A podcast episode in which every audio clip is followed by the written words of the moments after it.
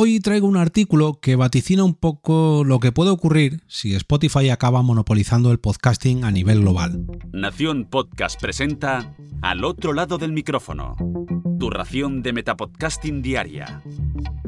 Un proyecto de Jorge Marín Nieto.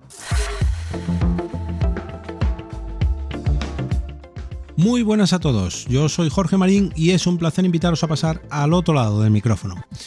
Antes de mancharme las manos de harina o de sangre, no recuerdo muy bien cómo la expresión o cuál encaja mejor con lo que voy a hacer hoy, me gustaría lanzaros no una ni dos, sino tres reflexiones para que entendáis un poco por dónde van a ir los tiros y para que captéis un poco el concepto de lo que quiero transmitir en este episodio.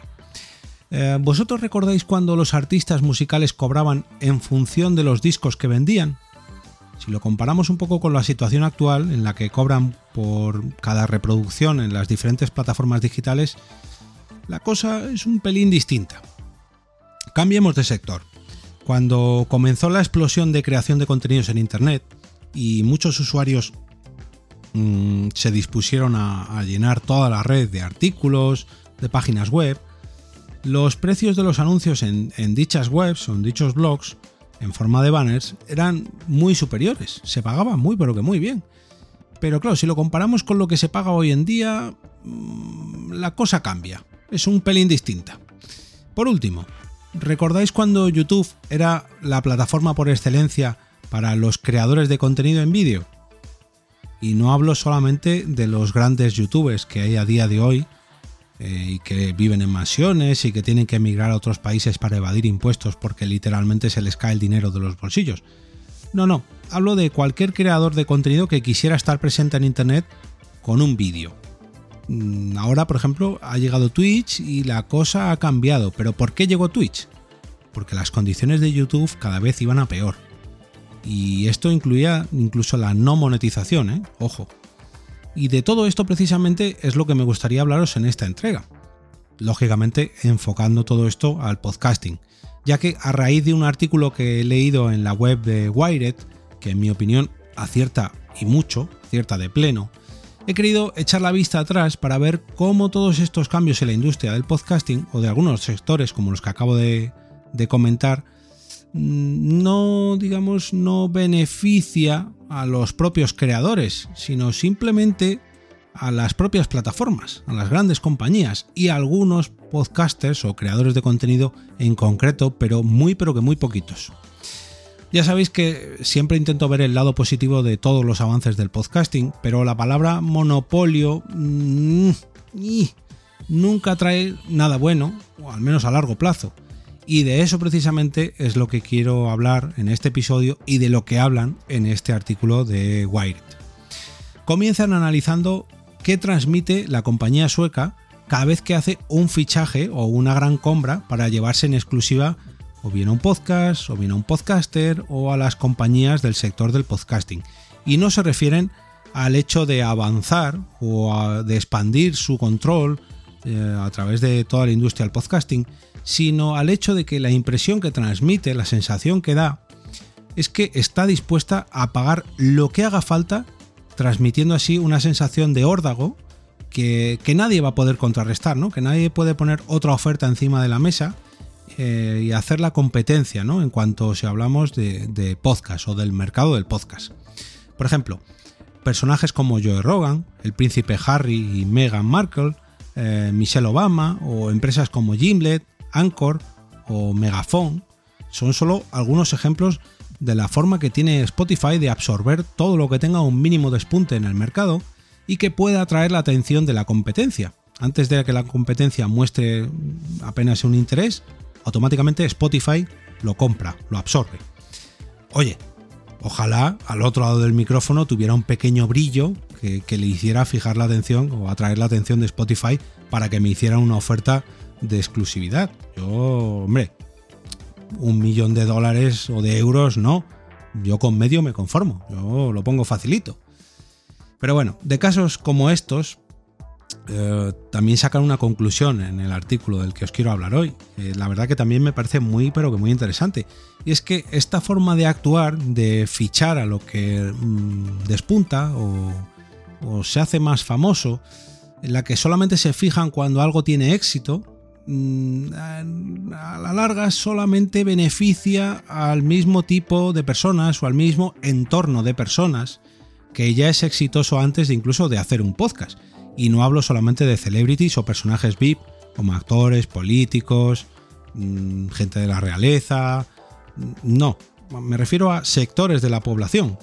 Y creo que todos tenemos claro que hay algunos aspectos que siempre están asociados al éxito, como por ejemplo el hecho de ser hombre, de ser de raza caucásica, de tener cierto poder adquisitivo o de pertenecer a una religión en concreto. Y todo esto siempre suele coincidir de una manera u otra en lo más destacado de cualquier ámbito, ya sea tanto dentro como fuera de Internet.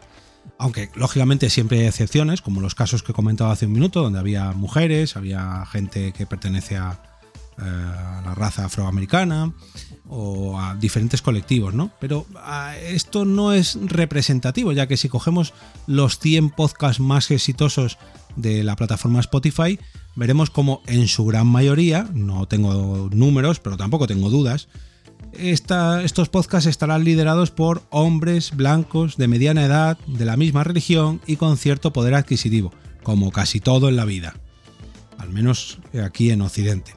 A la larga, veríamos como los distintos colectivos que se, que se ven perjudicados, como todo en la vida, pues no tendría tanta representación, por muy de moda que se ponga. Por ejemplo, eh, ahora está muy de moda el feminismo, la lucha LGTBI, o el fenómeno Black Lives Matter en Estados Unidos.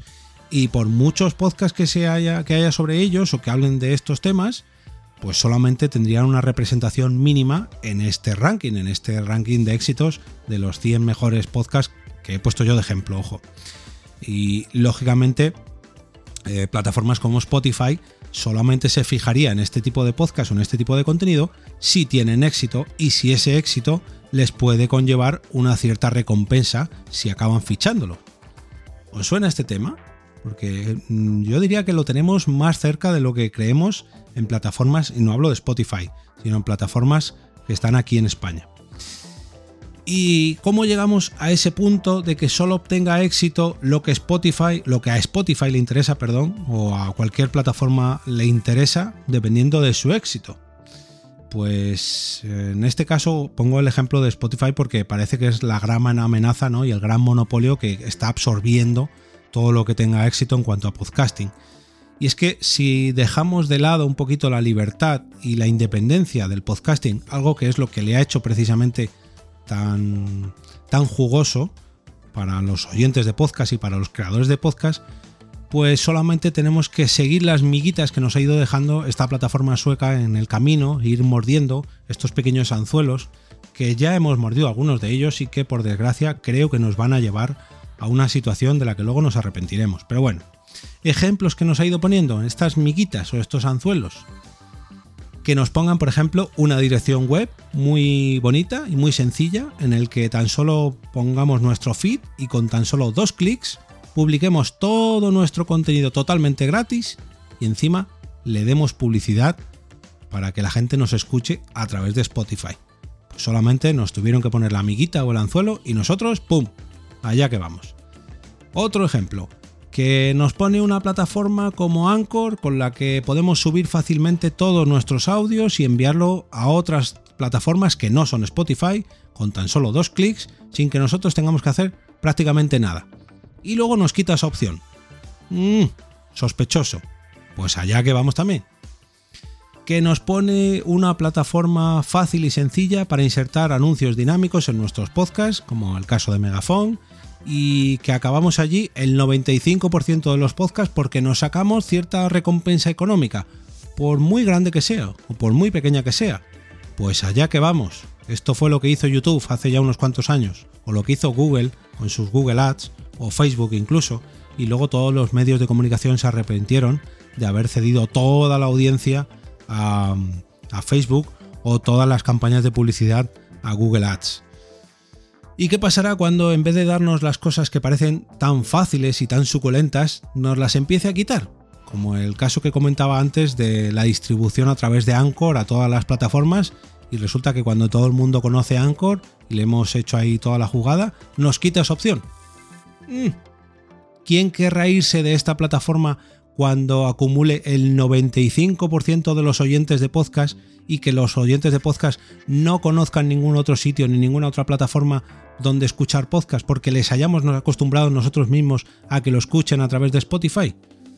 Pues que pasará como con las búsquedas en Google, como con los anuncios de Facebook o la publicación de vídeos en YouTube, que al haber alcanzado una presencia casi absoluta y comparable al monopolio, pues se hacen con el mercado y luego hacen con él lo que quieran, como el caso, pues eso, de los anuncios de YouTube, de los anuncios de Google Ads o de las, la visibilidad de las publicaciones de Facebook, que al fin y al cabo pues les estamos dando tanto, tanto poder que, nos quedamos nosotros sin, ninguna posibilidad de hacer lo que realmente nos, nos guste. Así que por favor, aunque no queráis complicaros mucho la vida con temas técnicos como el tema de los feeds, las opciones de distribución, los podcatchers, etcétera, etcétera, etcétera, por lo menos parad un segundo a reflexionar lo que significaría para vuestros podcasts que solamente se pudieran escuchar en un solo sitio y que ese sitio no es ni vuestra web, ni vuestro perfil de redes sociales, ni vuestra aplicación de podcast favorita, sino una aplicación o una plataforma que se ha comido absolutamente todo el mercado. Pero bueno, si no queréis que vuestro podcast sea devorado por esta gran máquina de triturar llamada Spotify, en la que se está convirtiendo por desgracia, atentos a lo que nos ofrece el patrocinador de este episodio que es Mumbler, la plataforma de publicación de podcast premium para tu audiencia.